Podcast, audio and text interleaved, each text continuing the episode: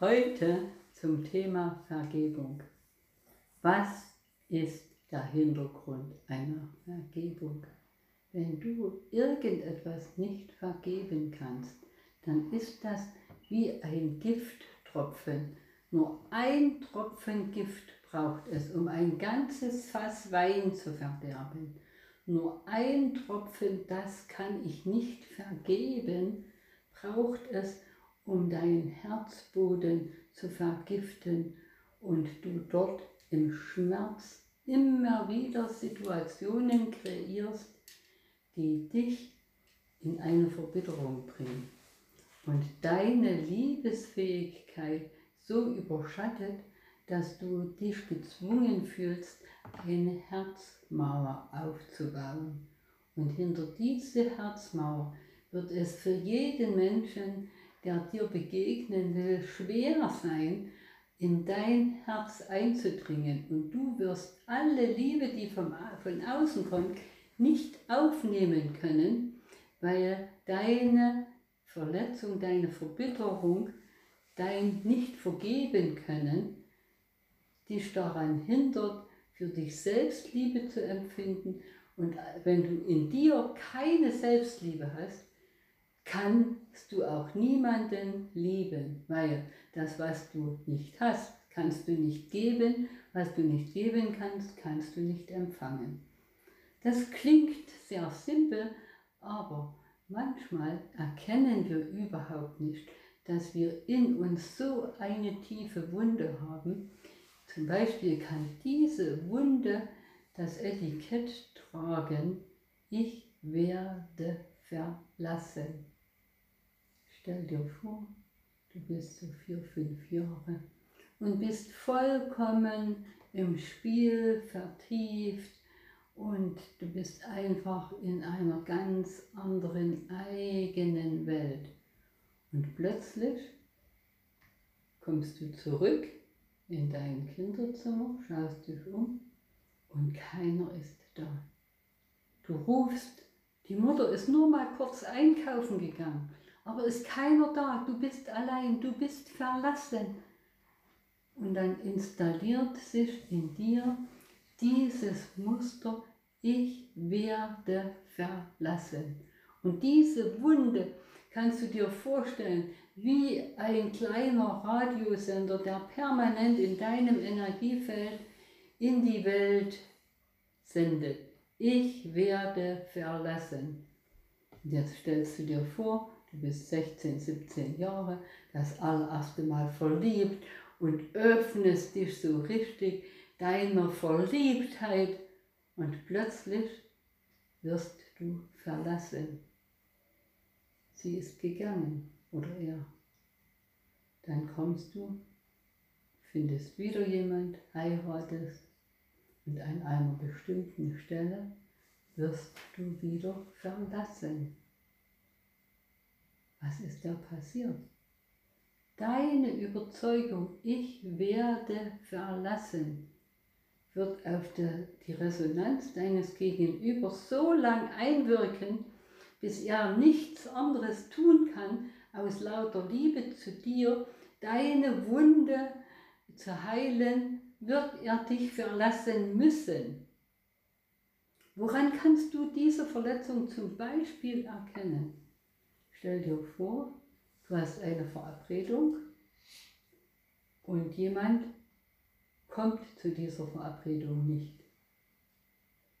So eine kleine Ursache nicht gekommen ich werde verlassen und du explodierst. Du bist außer dir und sagst, was bildet die oder der sich ein? Wie kann der sich erlauben, einfach mich hier zu ignorieren und und und ungleichmäßig reagierst du. Dann kannst du Stopp sagen, halt.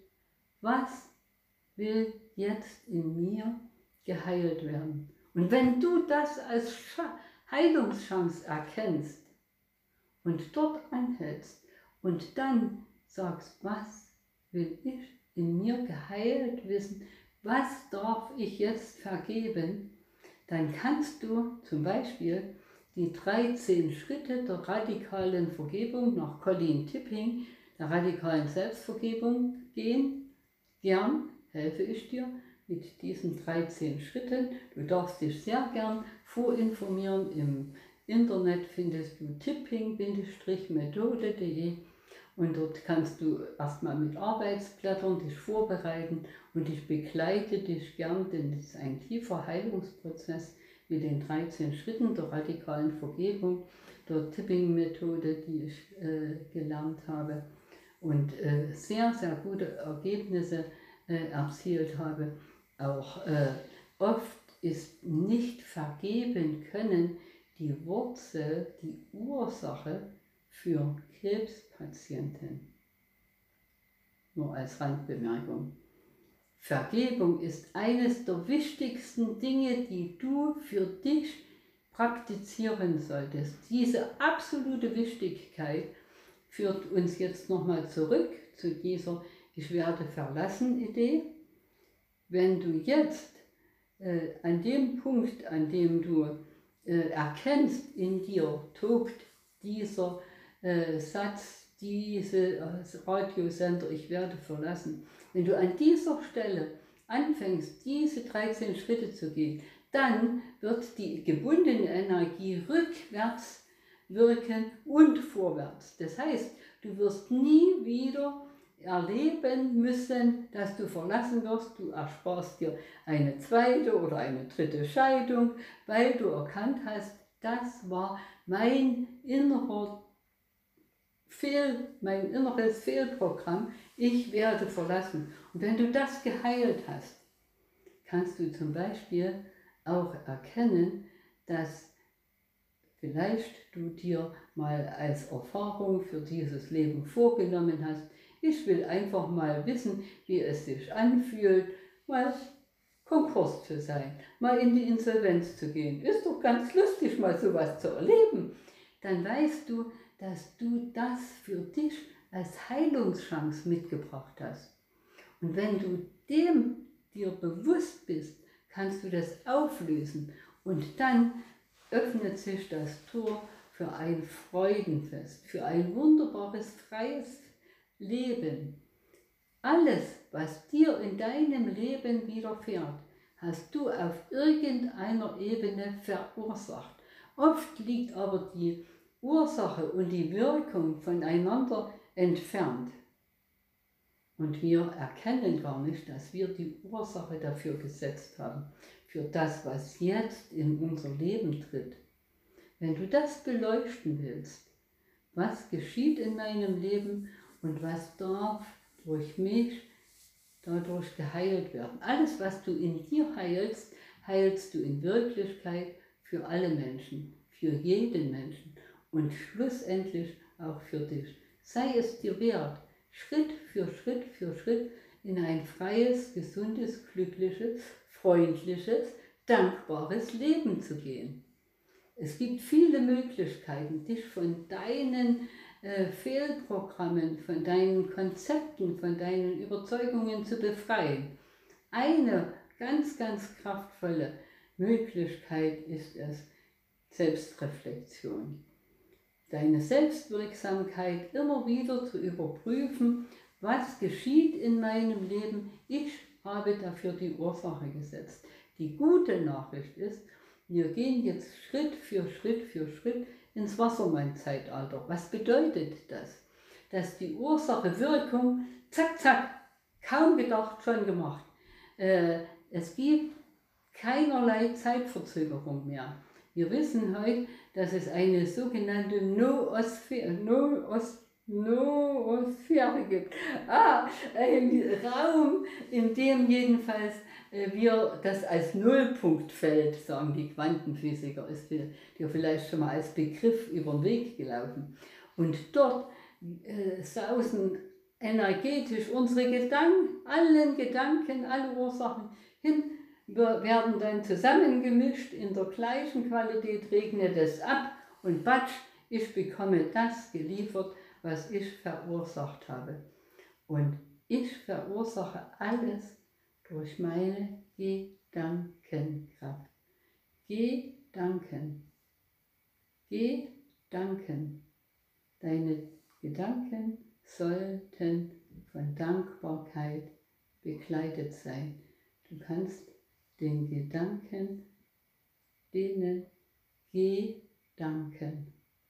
Wann immer du einen Gedanken in die Welt bringst, der dich nicht zum Lächeln bringt, nicht in diese Dankbarkeitsenergie führt, dann denke noch einmal, weil du erinnerst dich, deine Gedanken erzeugen deine Realität, die du dann erleben darfst.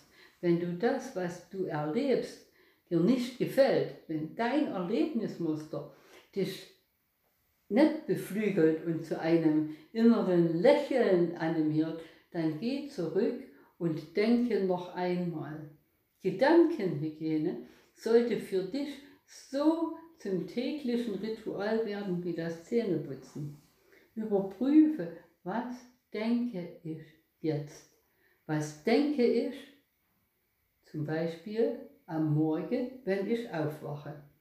Bereite ich da meinen Tag gedanklich vor? Was will ich wie, mit wem erleben? Wie kann ich meine Aufgaben für den Tag gedanklich vorbereiten? Wie kann ich mir vorstellen, ach, ich habe dieses Gespräch und ich habe die Begegnung und ich habe das zu geben.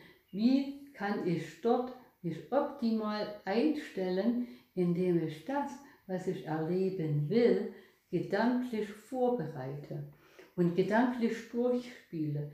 Ich versetze mich in die Idee, dass es bereits jetzt geschehen ist. Und dann wird es genau so geschehen, wie ich es gedanklich vorbereitet habe. Das Gleiche gilt natürlich, wenn ich Bedenken habe. Siehst du, wenn ich jetzt zu meiner Schwiegermutter gehe, ne, da wird wieder das und das und das, dann wird das so sein. Gib auch dieser Schwiegermutter die Chance, ihre beste Variante sein zu können, die sie sein kann.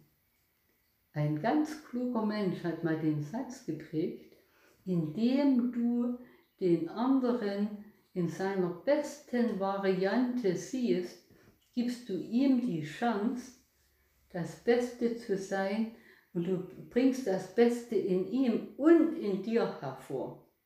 Ich glaube, das wird sogar Goethe nachgesagt, dass er das gesagt hat. Indem du im anderen das Beste siehst, bringst du in ihm und in dir das Beste hervor. Was hält dich davon ab, das Beste zu sein, das du sein kannst?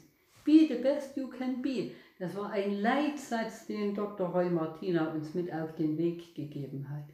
Und wenn du dir immer wieder bewusst machst, hey, bin ich jetzt in diesem Augenblick wirklich das Beste, das ich sein kann? Wenn nicht, was braucht es, dass ich das Beste oder der Beste bin oder die Beste? Dann kannst du alles regulieren.